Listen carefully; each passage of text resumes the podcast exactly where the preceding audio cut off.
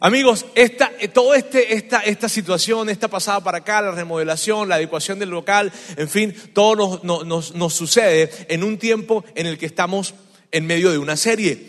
Y, pues nada, vamos a continuar con nuestra serie, ¿verdad? Porque nada nos detiene, así es que continuamos con nuestra serie. Y, si es la primera vez que tú estás en este lugar, queremos decirte que nosotros le llamamos series a aquellas cosas que, o temas que tomamos y que luego los vamos desarrollando semana a semana. Y hoy es nuestro segundo domingo de una serie que llamamos Conexiones, tal vez, tal como ves allí. Conexiones que tiene que ver con relaciones.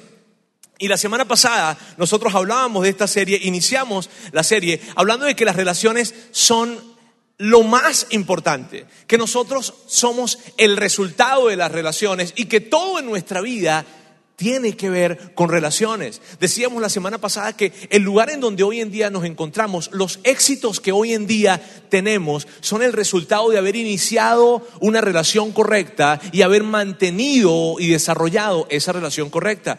Pero también decíamos que nuestras más grandes tristezas y nuestros más grandes dolores vienen también de fracasos relacionales, vienen de rupturas relacionales. La semana pasada decíamos que Jesús eh, tomó más de 600 leyes o mandamientos que habían escrito los judíos para poder convivir y, poder vivir en comunidad y, que tomó esos 600 y tanto de mandamientos o leyes y las resumió solamente en dos mandamientos. Y decíamos que qué increíble esto. Y, y eso lo veíamos la semana pasada. Yo quiero que tú y yo hoy podamos ver ese momento, eso, eso eso, cuando Jesús tomó esas 600 y tanto de leyes y las llevó solamente a dos mandamientos. Y eso es lo que vamos a hacer ahora porque eso está reseñado. uno de los biógrafos de Jesús, o varios de los biógrafos de Jesús, reseñan esto y el que vamos a ver ahora es Mateo. Y esto es lo que dice Mateo hablando de ese momento. De hecho, mm, se da, todo se da en medio de una situación en la que alguien le hace una pregunta a Jesús. Bien, vamos a verlo.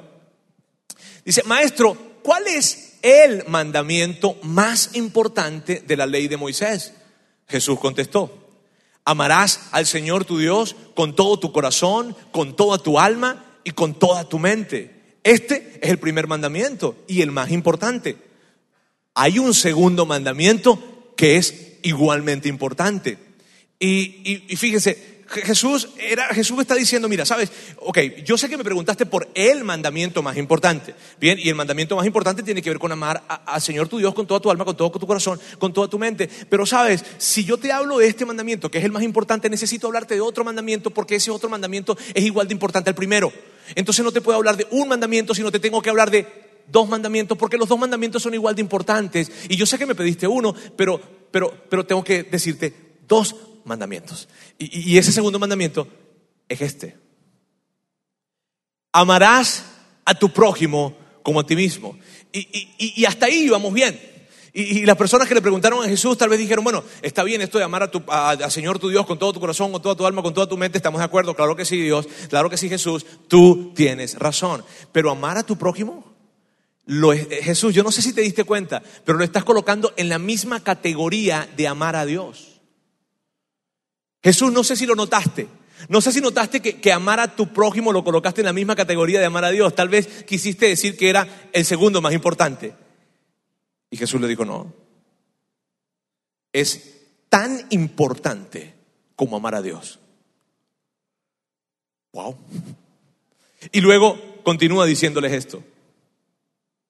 Toda la ley y las exigencias de los profetas se basan en dos mandamientos. Ok, yo sé que me preguntaste que de toda la ley de Moisés, de toda la ley, ¿cuál era la más importante? Pero yo quiero decirte algo. Estos dos que te acabo de decir no tan solo son los dos más importantes de la ley de Moisés, sino que además son los más importantes de todas las exigencias de los profetas. Entonces te estoy diciendo algo, que 613 leyes que crearon y que se crearon para poder vivir, convivir, Además, todo lo que dijo Isaías, todo lo que dijo Jeremías, todo lo que dijo Nehemías, todo lo que dijo Samuel, todo lo que dijo Elías, todo lo que dijo Habacuc, todo lo que dijo, todo lo que dijeron todos los profetas, todo y aún las 613 se resumen en estos dos mandamientos. Jesús, ¿estás seguro? Sí, estoy seguro. Amarás al Señor tu Dios y amarás a tu prójimo como a ti mismo. ¡Wow! Y ante semejante declaración, nosotros tenemos que detenernos. Y, tú, y yo pienso que tú estás de acuerdo conmigo en esto. ante semejante declaración de Jesús, de decir que toda la ley la resume en dos mandamientos, y no tan solo toda la ley, sino además todo lo que dijeron los profetas.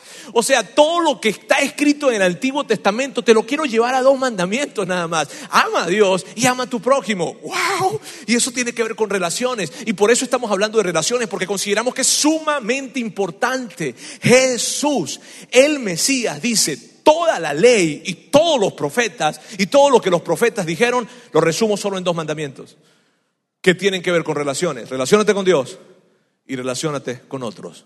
Wow. Por eso la semana pasada dábamos una declaración y esta declaración es esta que vamos a poner en pantalla. Las relaciones determinan la calidad y el rumbo de nuestra vida. No tu conocimiento, no tu poder, no tu dinero, no tu fama, no. Las relaciones determinan la calidad y el rumbo de tu vida y eso lo veíamos la semana pasada. Bien, y hoy vamos a continuar con esta serie de relaciones. Ahora fíjate, yo quiero decirte algo. Por, lo que yo hago, a lo que yo me he dedicado de los últimos 20 años, tal vez, desde que tenía 5 años, eh, yo me he dedicado a temas de iglesia, a temas de desarrollo de liderazgo, de desarrollo personal, y, y hay algo que, que yo he aprendido, fíjense bien. Yo he aprendido a identificar personas que son muy hábiles con las relaciones personales, con las relaciones entre otras personas. Eso, eso yo, lo, he aprendido a identificar. Y también he aprendido a identificar aquellas personas para las que las relaciones son más difíciles, generan un poco de tensión o, generan tal vez retos, desafíos. De hecho, en una oportunidad, un, un hombre se acercó a hablar conmigo y me decía, ¿sabes qué? Yo no estoy de acuerdo con eso que tú dices que las relaciones determinan la calidad y el rumbo de tu vida que determinan la que las relaciones determinan la calidad de mi vida. No, eh, perdóname, yo no estoy de acuerdo con eso. Lo increíble de ese comentario es que su esposa, sus hijos y, y sus empleados opinaban lo contrario. Ellos decían, sabes, es tan difícil lidiar y convivir con él. Y lo más triste, lo más triste era que las personas que él más amaba eran las personas que sufrían más, que más heridas estaban por esa actitud. Así es que hablamos de relaciones, amigos, y yo sé que las relaciones son difíciles. Yo sé que, que, esto de las relaciones implica desafíos. Para unas personas más que para otras, pero definitivamente para todos implica desafíos. Pero es muy importante hablar acerca de esto, porque lo que creemos es que la calidad que tengamos el día de mañana y a dónde va a llegar nuestra vida no tiene que ver más allá de con qué personas nos relacionamos y de qué manera nos relacionamos. Fíjate que estoy haciendo una distinción. No tan solo con qué personas nos relacionamos, sino de qué manera nos relacionamos. Y, ante, ante todo esto, a mí me surge una pregunta. La pregunta que me surge es la siguiente. Fíjense. ¿Estamos preparados para las relaciones? ¿Estamos realmente preparados? Y, tal vez alguien diga, bueno, Roberto, eso es fácil saberlo. Si tienes buenas relaciones, estás preparado. Y si no, pues no. Y eso tiene sentido. Es fácil tal vez identificarlo de esa manera. Sin embargo, a lo que yo me refiero con esta pregunta es a lo siguiente, amigos. A lo que yo me refiero es esto. ¿Existe algo, existe algo que determine que yo pueda construir buenas relaciones y que tenga una manera de relacionarme en diferentes contextos de una manera excelente, pero existe algo, existe un componente, algo que sea lo que determine, lo que determine ¿Cómo me voy a relacionar? Ok, Roberto, entiendo que tú me estás diciendo a mí que las relaciones determinan la calidad y el rumbo de mi vida. Entonces yo quiero asegurarme una buena calidad de vida y quiero asegurarme un buen rumbo en la vida. Yo me lo quiero asegurar. Entonces, si yo me lo quiero asegurar, yo te quiero preguntar, Roberto, ¿qué determina? ¿Qué determina o existe algo que determine que, que yo pueda tener buenas relaciones? ¿Existe algo que determine que yo me pueda relacionar bien con mis hijos, con mi esposa, con mis suegros, con mis socios, con mis colaboradores? ¿Existe algo, un elemento, eso, eso, eso, que, eso que sea el elemento clave? ¿Hay algo? ¿Realmente existe? ¿O son muchísimas cosas? pero, pero quiero saber, ¿hay algo que determine esto? Sí, sí lo hay. Hay algo que determina todo lo demás. Hay algo que es una condición sine qua non es una condición que no puedes quitarla para poder tener buenas relaciones y para poder relacionarte de diferentes maneras en diferentes círculos. Sin eso, no nos vestimos porque no vamos. Bien. ¿Y dónde, dónde está eso? ¿Qué es eso clave que, que lo determina? Se encuentra en el mismo texto que Jesús estaba hablando. Bien, vamos a verlo nuevamente. Hay un segundo mandamiento que es igualmente importante.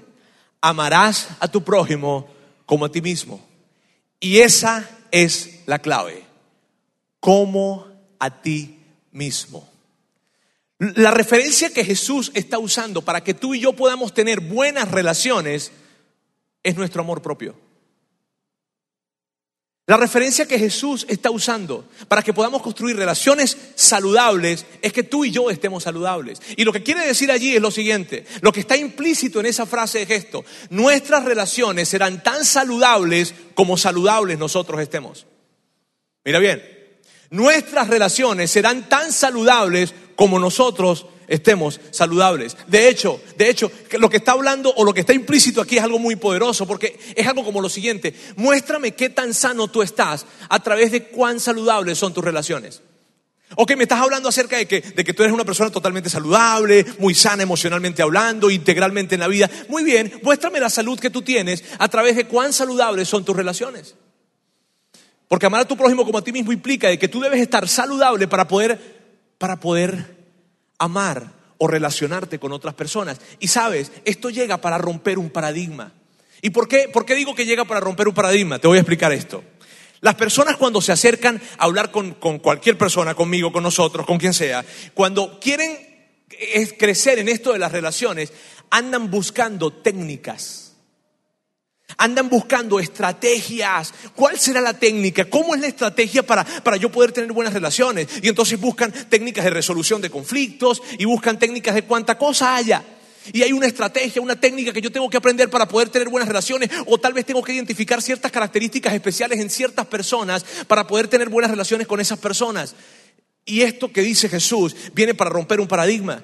Porque no se trata de la técnica ni se trata de la otra persona. Depende de cuán saludable yo esté, podré tener relaciones saludables. No depende de algo de afuera, no depende de alguien de allá. Depende de una condición interna. Amigos, esto viene para romper un paradigma y lo que estoy a punto de decir tal vez pueda ser incómodo para ti.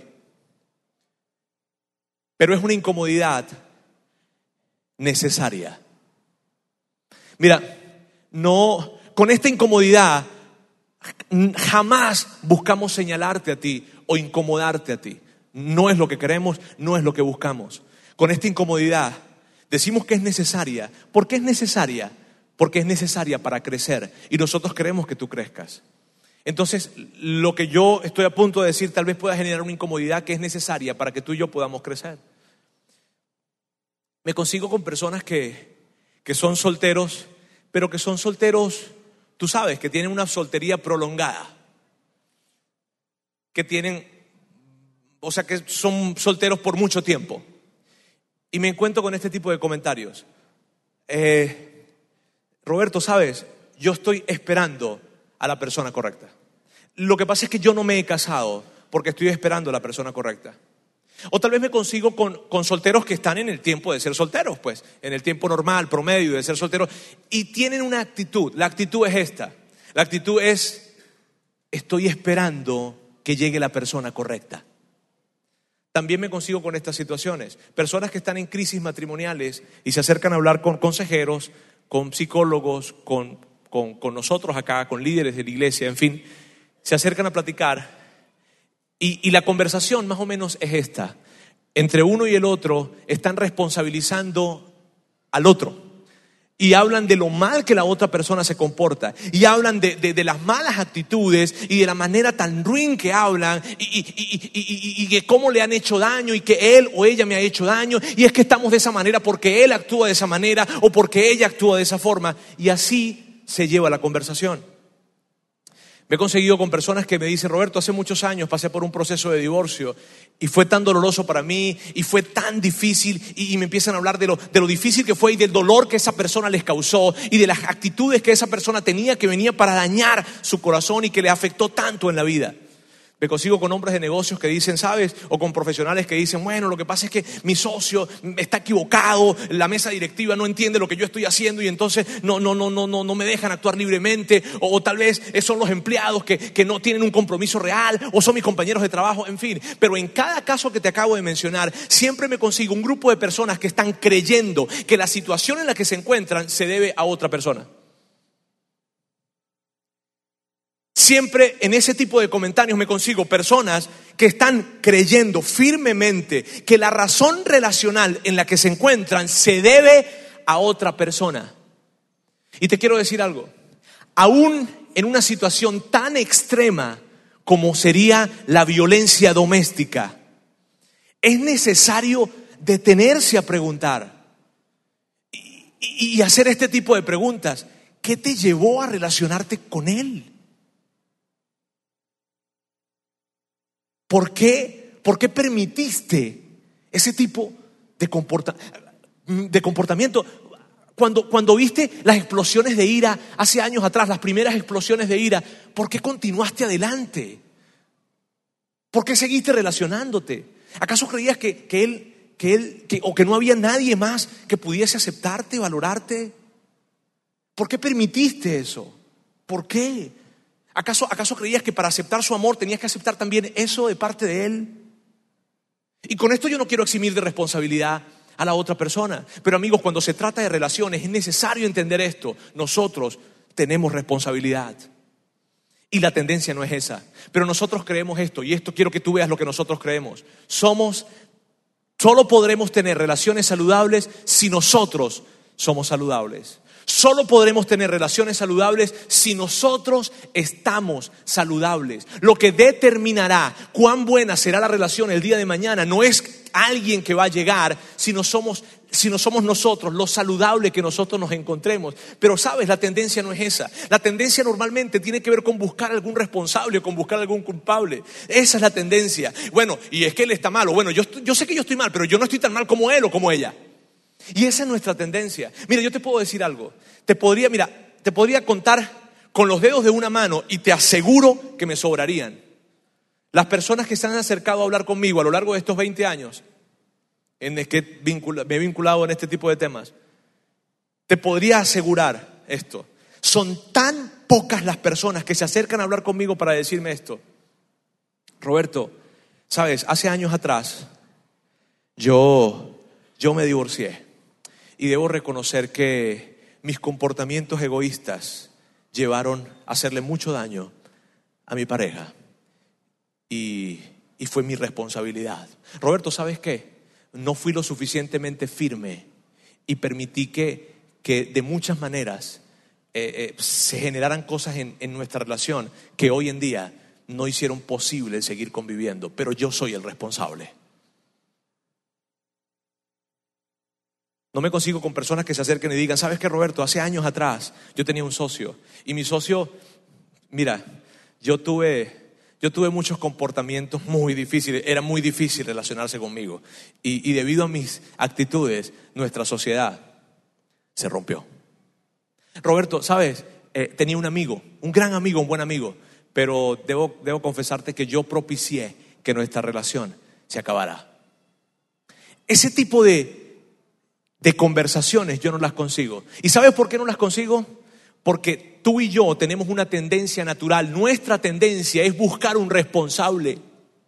Nuestra tendencia es, es culpar a alguien y por eso decimos, no es que es mi esposa, no es que son mis hijos, no es que son mis suegros, no es que es mi amigo, no es que son mis socios, no, no, no, no, no, no, no, es que es el jefe que no me entiende bien, no es que son los empleados que son unos flojos para trabajar, no, no, no, es el cajero del banco que es demasiado lento, no, es el tipo de la tintorería que es un inepto.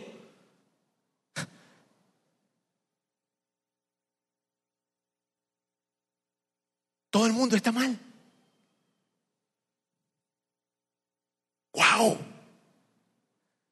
Y eso es lo que yo me consigo constantemente, amigos. Y estoy alarmado por eso. ¿Y por qué estoy alarmado? Porque será imposible tener relaciones saludables si primero nosotros no estamos saludables. Y cada vez que nosotros emitimos ese tipo de comentarios y buscamos responsabilizar al otro, mira lo que está pasando. Hay algo que está pasando que tal vez no nos estamos dando cuenta. Pero lo que está pasando es que nos estamos alejando de tener un sentido de valor personal saludable. Y al mismo tiempo nos estamos alejando de tener buenas relaciones.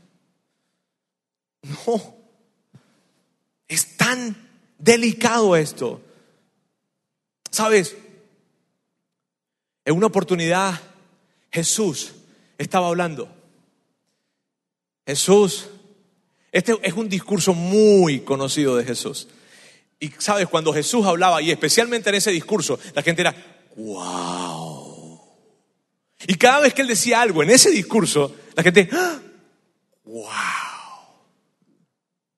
Y en ese discurso que él dio, dijo algo que tiene que ver con lo que estamos hablando. ¿Lo vemos juntos? Vamos a verlo. Lucas reseña este discurso, o parte, uno de los que reseña este discurso. Dice así. ¿Y por qué te preocupas por la astilla en el ojo de tu amigo cuando tú tienes un tronco en el tuyo? Jesús es increíble, ¿cierto? O sea, las, comparaciones de, a mí me dicen que yo soy exagerado, pero cuando yo veo eso, mira la comparación de Jesús, astilla en el ojo de tu amigo, tronco en tu ojo. Continúa, él continúa.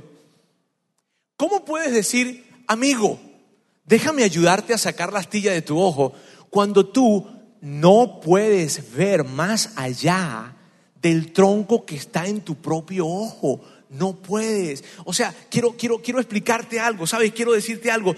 No, no, mira, no trates de, de ver. Va a ser muy difícil para ti atinar cuán bien o cuán mal está tu amigo. ¿Sabes por qué va a ser difícil que le atines? Porque no puedes verlo.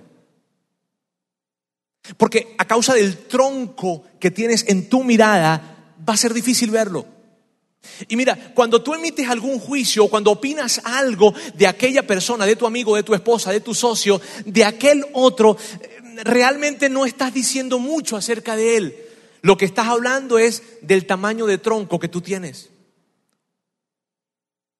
O sea, lo que Jesús estaba diciendo era esto, la manera en cómo tú ves a los demás es determinada por tu condición interna. Y cuando tú me dices algo de alguien, no me estás diciendo mucho acerca de otra persona, me estás diciendo de cuán grande es tu tronco.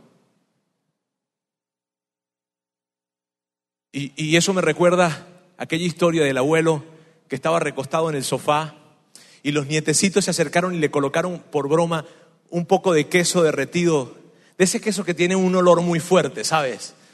Y se lo colocaron en el bigote y el abuelo estaba dormido y se, se levanta. Huele, huele mal, huele mal aquí. Y se fue a la cocina. Y cuando llega a la cocina, huele, huele, huele mal aquí también. Y se fue a su recámara. Y, en, la, en, la, cámara, la recámara también olía mal. Y entonces salió afuera de la casa y dice, no, la recámara, la sala, la cocina, el mundo huele a rayos. Pero no se trataba del mundo, Jesús está diciendo, como tú ves a otras personas, habla más de ti que de los otros. Y luego Jesús hace una recomendación increíble, o sea, eh, por eso me encanta Jesús, porque es tan práctico, tiene tanto sentido común. Mira la recomendación que él da, vamos a verla. bueno, esa no es la recomendación, lo hipócrita no es la recomendación. Lo hipócrita simplemente fue como para llamar la atención. ¡Hey! ¿Ok? No se duerman. Primero, quita el tronco de tu ojo. ¡Wow! ¿Ven qué lógico es? Primero quita el tronco de tu ojo y después verás lo suficientemente bien para ocuparte de la astilla en el ojo de tu amigo. Y lo que está diciendo Jesús acá es lo siguiente, ocúpate primero de ti. Ocúpate primero de tú estar saludable para que puedas tener relaciones saludables.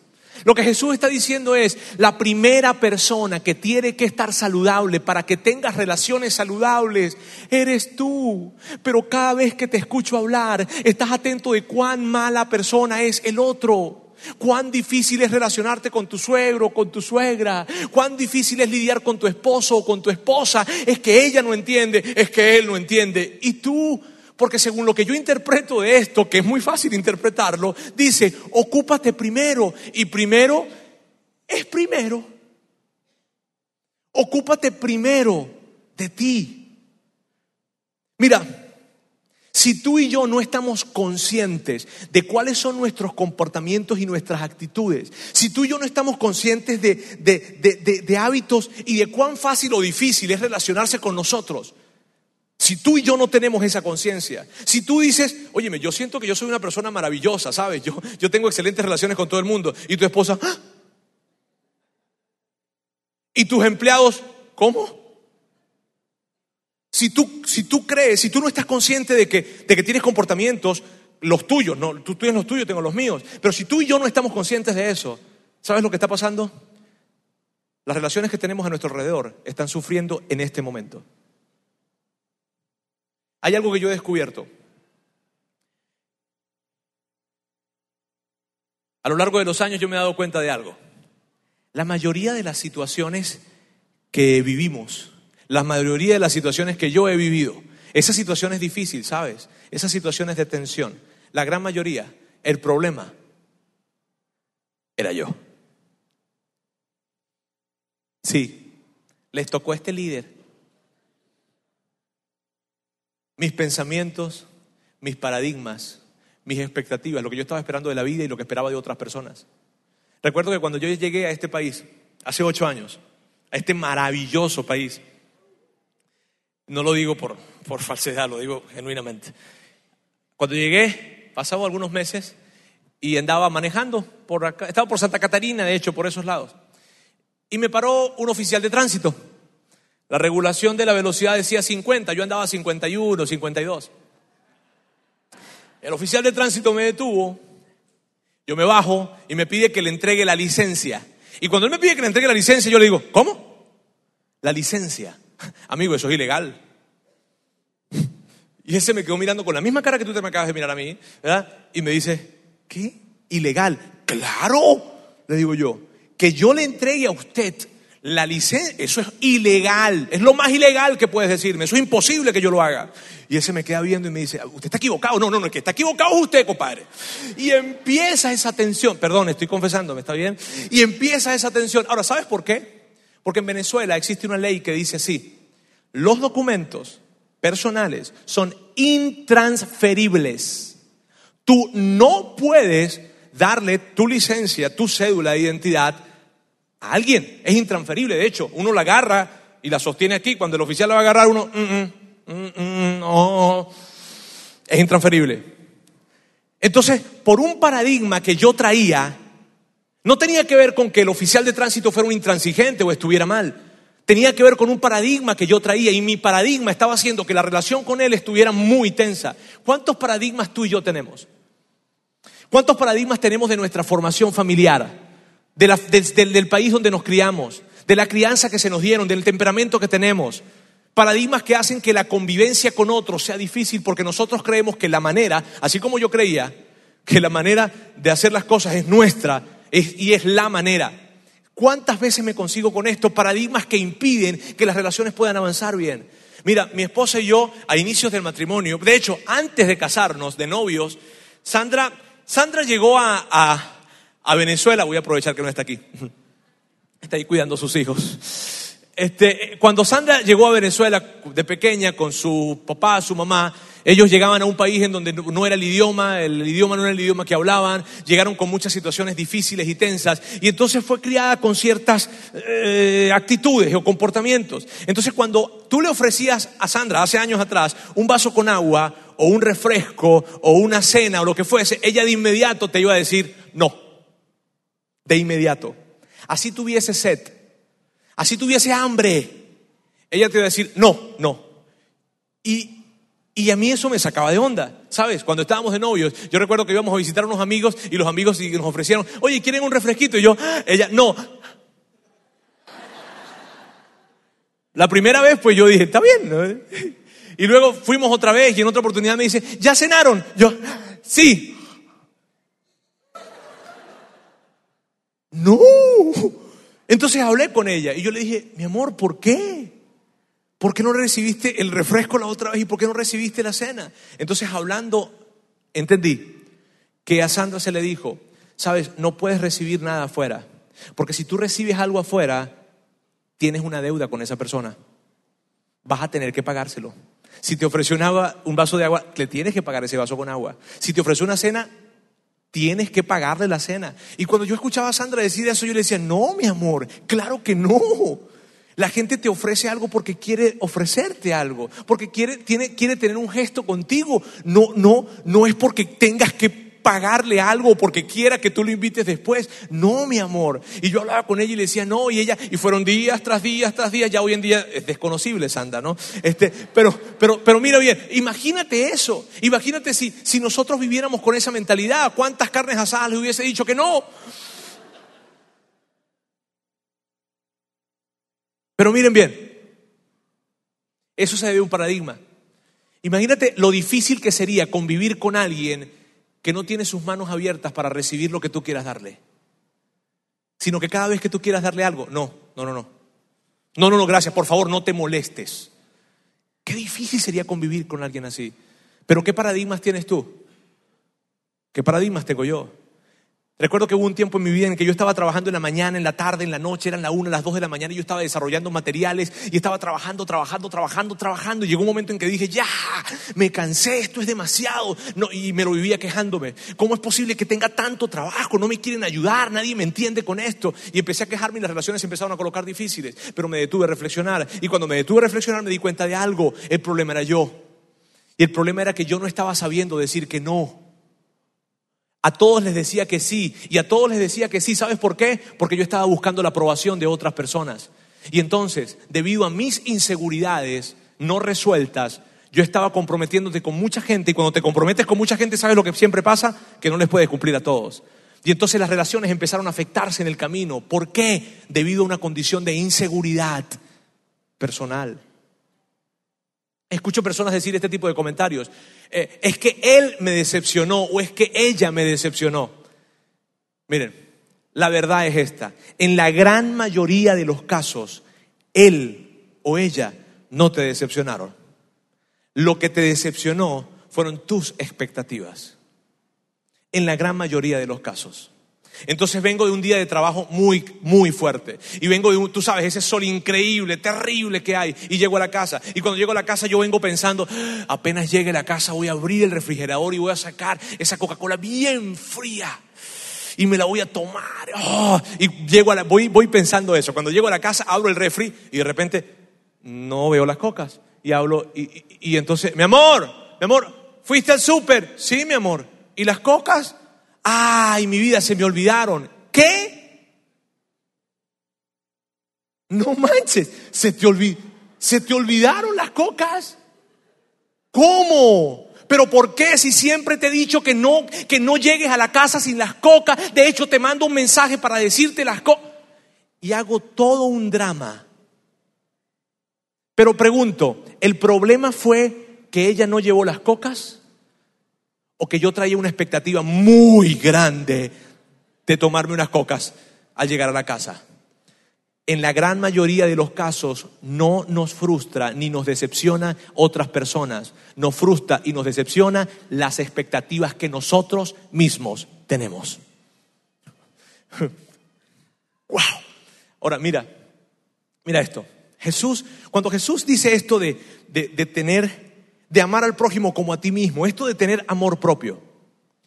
Yo necesito hacer una aclaratoria, porque pareciera que esto del amor propio se ha resumido a mensajes positivistas, a esto de, a esto de Tú todo lo puedes, tú lo vas a lograr, campeón, tú eres el campeón del infinito, claro que sí, sigue soñando, nada te va a detener.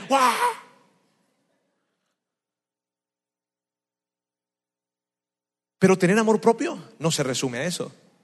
¿Sabes? Tener amor propio tiene que ver con detenerte y hacerte un chequeo. Así como tú vas al médico para hacerte un chequeo y ver cómo estás tú en general, necesitas detenerte y hacerte un chequeo y preguntarte esto. ¿Qué hábitos, qué comportamientos tengo que me están haciendo más daño que bien? ¿Qué comportamientos tengo que hacen difícil relacionarse conmigo? Y si tú estás sentado diciendo, yo creo que no tengo ninguno, pregúntale a tu esposa. Pero hazte un chequeo y pregúntate, ¿a qué, ¿cómo estoy yo con las relaciones? Estar saludable, amor propio, implica la autodisciplina. ¿Qué es esto de autodisciplina? Saber cuándo hablar, saber cuándo callar, saber, saber manejar mis emociones. Esto de, de, cuando tengo una molestia, ¿sabes? Que tengo una molestia tan grande y entonces no me importa nada y hablo y digo y escupo y lanzo piedras, rocas, porque las palabras son como rocas, que cuando las lanzas no puedes regresarlas. Y como estoy tan molesto, estoy molesto y lo voy a decir, lo digo y lo suelto y le hago daño a tanta gente. Tengo a una, a, una, a, una, a una persona quien conozco que él cuando expresa su ira eh, lo hace de una manera muy, muy, muy fuerte. Y sabe, las veces que lo hace, su hijo lo está viendo. Y ahora su hijo pequeño está haciendo lo mismo que él está haciendo. Esto de, esto de saber cuándo callar, wow, eso es autodisciplina. Yo no tengo ese problema.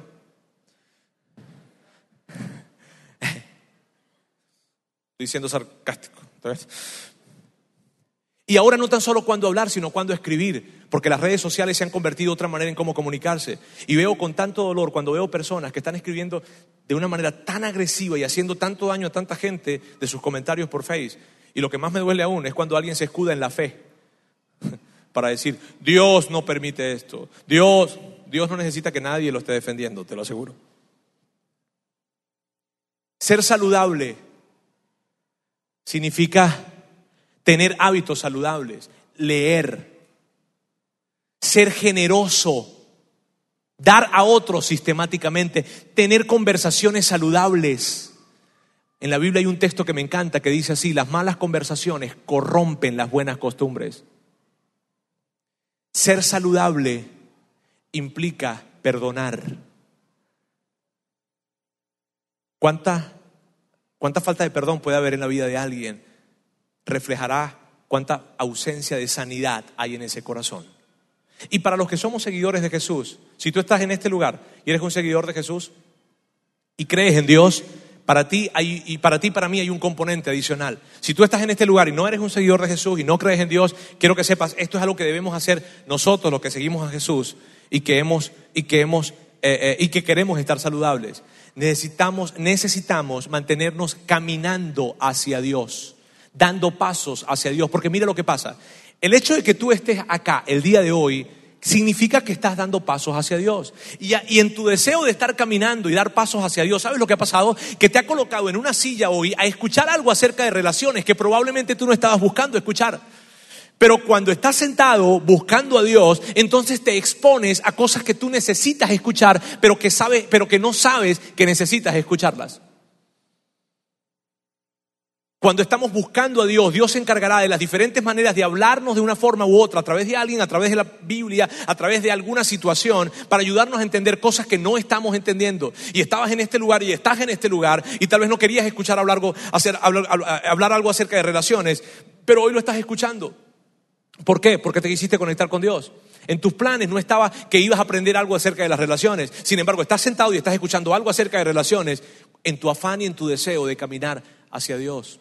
Mira, estar tan saludable es tan increíble. Cuando tú eres saludable, te colocas en un lugar de ventaja increíble para las relaciones. Estar saludable permite que tú puedas confiar en otras personas.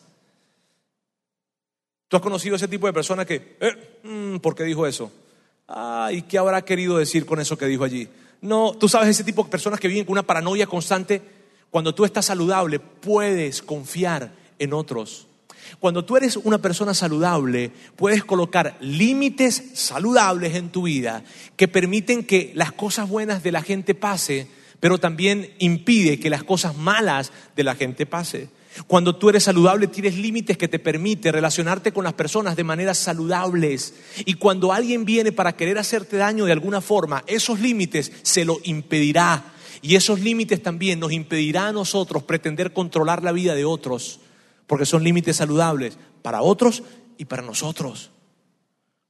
Estar saludable, ¿sabes qué? Estar saludable te permite disfrutar de las relaciones.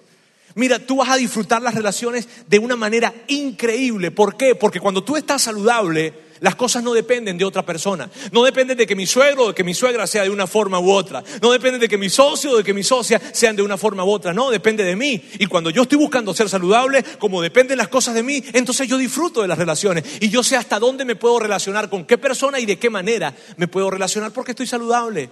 Cuando yo estoy saludable, ¿sabes lo que sucede? Que no me hiero con facilidad. Porque las personas que se hieren con facilidad son las personas que ya están heridas.